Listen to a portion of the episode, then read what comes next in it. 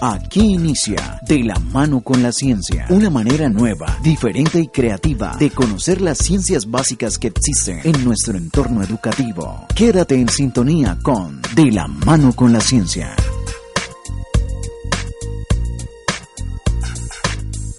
Comenzamos un nuevo programa acá en De la mano con la ciencia, programa organizado por el Departamento de Ciencias Básicas de la Universidad Manuela Beltrán quien les habla el profesor Daniel Herrera.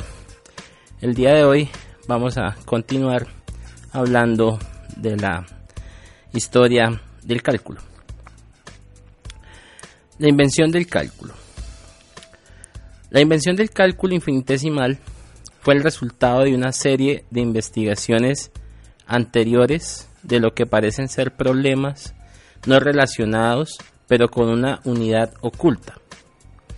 Entre estos estaban calcular la velocidad instantánea de un objeto en movimiento a partir de la distancia que ha recorrido en cualquier instante dado y el de encontrar la tangente a una curva o encontrar la longitud de una curva o encontrar valores máximo y mínimo de una magnitud variable o encontrar el área de una forma en el plano y el volumen de un sólido en el espacio. Algunas ideas y ejemplos importantes fueron desarrollados por Fermat, Descartes y, menos famoso, el inglés Isaac Barrow, pero los métodos seguían siendo especiales.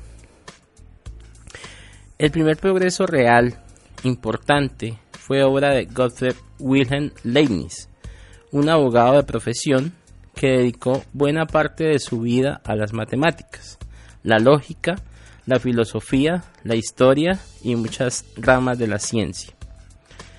Alrededor de 1673 empezó a trabajar en el problema clásico de encontrar la tangente a una curva y advirtió que este era un efecto, el problema inverso al de encontrar áreas y volúmenes. El último se reducía a encontrar una curva dadas sus tangentes. El primer problema era exactamente el inverso. Leibniz utilizó esta relación para definir lo que de hecho eran las integrales, eh, utilizando una notación para ello. En 1675, eh, Leibniz introdujo la notación de la integral que se conoce hoy en día, y en él, eh, gracias a ese símbolo, permite trabajar en términos de incrementos pequeños, de cantidades diferenciales y se utiliza estas pequeñas razones de cambio para determinar la tasa de cambio de una función con respecto a una variable. Leibniz trató de evitar el problema de los diferenciales suponiendo que eran infinitamente pequeños. Un infinitesimal es un número distinto de cero que es más pequeño que cualquier otro número diferente de cero. Por desgracia, es fácil ver que no puede existir tal número, de modo que esta aproximación hace poco más que desplazar el problema a otro lugar. Sin embargo, en 1676, Leibniz ya sabía cómo integrar y diferenciar cualquier potencia de x. En 1677 dedujo reglas para diferenciar la suma, el producto y el cociente de dos funciones. Y en 1680 había obtenido la fórmula para la longitud de un arco de curva y el volumen de un sólido de revolución como integrales de varias cantidades relacionadas. Aunque conocemos estos hechos y las fechas asociadas por sus notas no publicadas, él no publicó sus ideas sobre el cálculo infinitesimal hasta bastante más tarde, en 1684. Jacob y Johann Bernoulli encontraron en este artículo bastante oscuro y lo descubrieron como un enigma antes que una explicación. En, en retrospectiva, vemos que para esa fecha Leibniz había descubierto una parte importante del cálculo infinitesimal básico, con aplicaciones a curvas complicadas como la cicloide y tenía una correcta comprensión de conceptos tales como el de curvatura. Por desgracia, sus escritos eran fragmentarios y prácticamente ilegibles. Otro creador del cálculo infinitesimal fue Isaac Newton. Dos de sus amigos, Barrow y Edmund Halley, llegaron a reconocer su extraordinaria capacidad y le animaron a publicar su trabajo. A Newton le disgustaba ser criticado, y cuando en 1672 publicó sus ideas sobre la luz, su trabajo provocó una tormenta de críticas que reforzaron su renuencia a llevar sus ideas a la imprenta. De todas formas, continuó publicando esporádicamente y escribió dos libros. En eh, uno acerca eh, sobre la gravedad y en 1684 Halley trató de convencer a Newton para que publicara su trabajo. Pero aparte de los recelos generales de Newton por las críticas, había un obstáculo técnico. Él se había visto obligado a modelar los planetas como partículas puntuales, con masa no nula pero tamaño nulo, lo que parecía poco realista e invitaba a la crítica. Quería reemplazar estos puntos poco realistas por esferas sólidas, pero no podía demostrar que la atracción gravitatoria de una esfera es la misma que la de una partícula puntual de la misma masa. En 1686 consiguió salvar esta dificultad y los Principia vieron la luz del día en 1687. Contenían más ideas nuevas. Las más importantes eran las leyes matemáticas del movimiento, que extendían la obra de Galileo y la gravedad basada en las leyes encontradas por Kepler. La ley del movimiento de Newton más importante afirma que la aceleración de un cuerpo en movimiento multiplicada por su masa es igual a la fuerza que actúa sobre el cuerpo. Ahora bien, la velocidad es la derivada de la posición y la aceleración es la derivada de la velocidad. Así que incluso para establecer la ley de Newton necesitamos la segunda derivada de la posición con respecto al tiempo. La ley de la gravedad afirma que todas las partículas de la naturaleza se atraen unas a otras con una fuerza que es directamente proporcional a sus masas e inversamente proporcional al cuadrado de la distancia entre ellas. Así, por ejemplo, la fuerza con que se atraen la Tierra y la Luna se, se reduciría a la cuarta parte si la Luna se llevara a una distancia del doble, o a una novena parte si su distancia se triplicase. Una vez más, debido a que esta ley trata de fuerzas, implica a la segunda derivada de las posiciones. Newton dedujo esta ley a partir de las tres leyes de Kepler del movimiento planetario. La deducción publicada era una obra maestra de geometría euclidiana clásica. Newton escogió este estilo de presentación porque utilizaba matemáticas familiares y por ello no podría ser criticado fácilmente. Pero muchos aspectos de los Principia debían su génesis a la invención no publicada del cálculo infinitesimal de Newton. Entre su obra anterior sobre el tema había un artículo titulado sobre el análisis por medio de ecuaciones con un número infinito de términos que hizo circular entre algunos amigos en 1669. En terminología moderna, preguntaba cuál es la ecuación, cuál es la ecuación de una función si el área bajo su gráfica era cierta cantidad. Él dedujo para su satisfacción la respuesta a esa pregunta. Bueno, de esta manera llegamos a la primera pausa de este programa. Los dejo con una canción y continuamos. Tu programa es De la mano con la ciencia. Esta canción es presentada por el programa De la mano con la ciencia.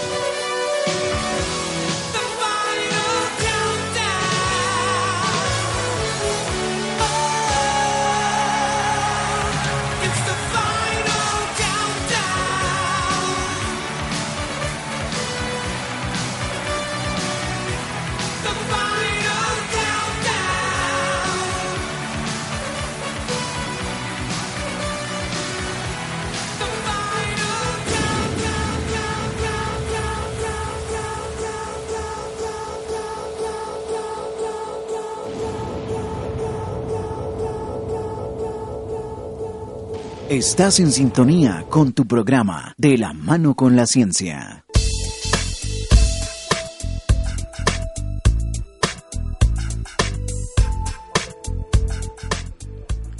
Bueno, continuamos en este programa De la mano con la ciencia. El día de hoy quien les habla es el profesor Daniel Herrera, docente del Departamento de Ciencias Básicas de la Universidad Manuela Beltrán. Eh, hablándoles hoy acerca de la historia del cálculo. El enfoque de Newton para calcular derivadas era muy, muy similar al de Leibniz, salvo que él en lugar de la notación que usaba Leibniz utilizaba un concepto que se llamaba fluxión, y por ello su método adolece del mismo problema lógico, parece ser solo aproximado. Pero Newton pudo demostrar que suponiendo que algo es muy pequeño, la aproximación sería cada vez mejor en el límite, cuando eh, se hace tan pequeño como queramos, el error desaparece. Por ello mantenía Newton su resultado eh, final iba a ser exacto. Introdujo una nueva palabra, la fluxión, para recoger la idea principal, la de una cantidad que fluye hacia cero, pero sin llegar realmente a ello. En 1671 escribió un tratamiento más extenso, el método de fluxiones y series infinitas. El primer libro sobre cálculo infinitesimal no se publicó hasta 1711. El segundo apareció en 1736. Es evidente que en 1671 Newton poseía la mayor parte de las ideas básicas del cálculo infinitesimal. Los, objetores a este procedimiento, en particular el obispo George Berkeley, en su libro de 1734, el analista un discurso dirigido a un matemático infiel señaló que es ilógico dividir el numerador y denominador por cero si más tarde este, esta fluxión se hacía cero. En efecto, el procedimiento oculta el hecho de que la fracción en realidad cero es cero sobre cero, que como es bien conocido carece de sentido. Newton respondió que él no estaba haciendo realmente la fluxión igual a cero. Él estaba calculando lo que sucedía cuando la fluxión se acercaba tanto como quisiéramos a cero sin llegar a ello realmente. El método trataba de fluxiones, no de números. Los matemáticos buscaron refugio en analogías físicas. Leibniz se refería al espíritu de finura frente al espíritu de la lógica. Pero Berkeley tenía toda la razón. Se necesitó más de un siglo para encontrar una buena respuesta a sus objeciones, definiendo la noción intuitiva de paso al límite de una forma rigurosa. El cálculo infinitesimal se convirtió entonces en una disciplina más sutil, el análisis. Pero durante un siglo, después de la invención del cálculo infinitesimal, Nadie, excepto Berkeley, se preocupó mucho por sus fundamentos lógicos y el cálculo infinitesimal floreció a pesar de este defecto. Floreció porque Newton tenía razón, pero tuvieron que pasar casi 200 años antes de que su concepto de una fluxión fuera formulado de una manera lógicamente aceptable en términos de límites. Por fortuna para las matemáticas, el, progreso no quedó detenido hasta que se descubriera una fundamentación lógica decente. El cálculo infinitesimal era demasiado sutil, pero al mismo tiempo demasiado útil y demasiado importante para quedar en suspenso por unos pocos reparos lógicos. Berkeley estaba indignado y mantenía que el método solo parecía funcionar debido a que varios errores se cancelaban mutuamente. Tenía razón, pero no se preguntó por qué siempre se cancelaban, porque si fuera así, no serían realmente errores en absoluto. Asociado con la diferenciación está el proceso inverso, la integración. Geométricamente, la integral representa el área bajo la curva de una función entre dos valores a y b. De esta manera, derivadas integrales resolvían problemas que habían puesto a prueba el ingenio de matemáticos anteriores. Velocidades, tangentes, máximos y mínimos podían encontrarse utilizando diferenciación. Longitudes, áreas y volúmenes podían calcularse por integración. Pero había más.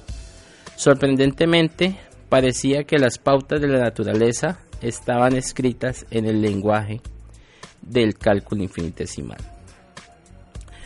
Bueno, para terminar este programa, eh, voy a leerles un pequeño escrito de para qué, les, eh, para qué sirve el cálculo infinitesimal.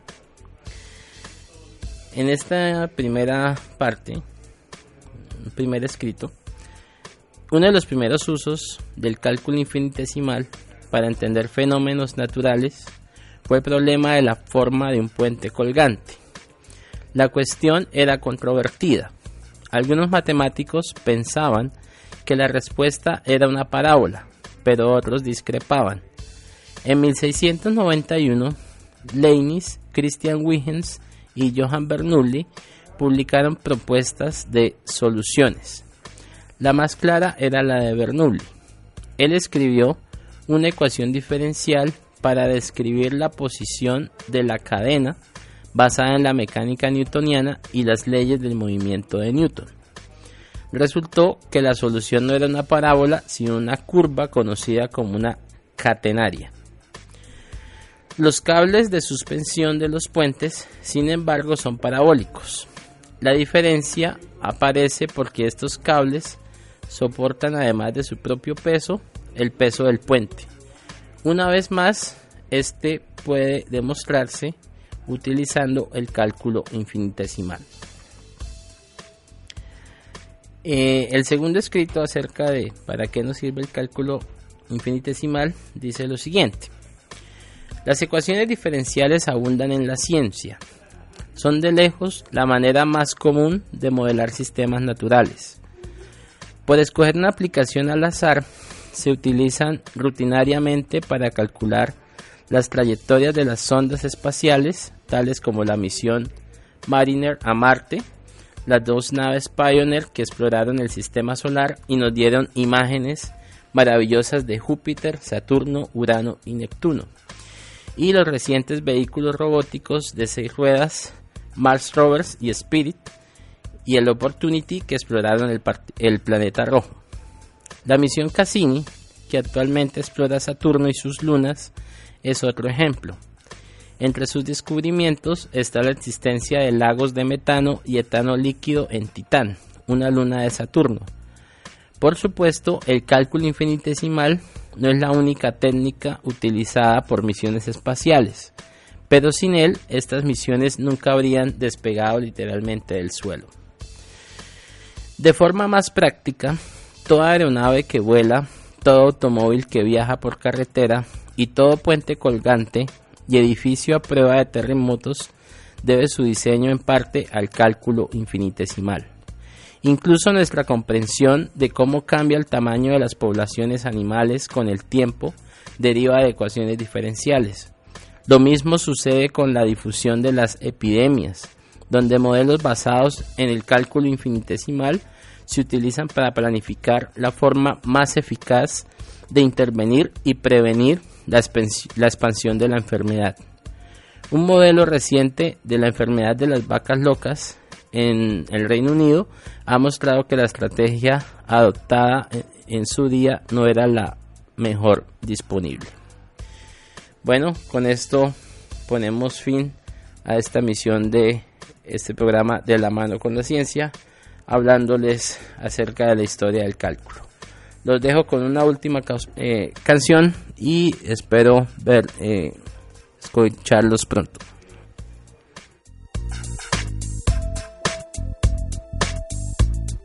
Tu programa es De la mano con la ciencia. Tu programa es De la mano con la ciencia. Esta canción es presentada por el programa De la mano con la ciencia.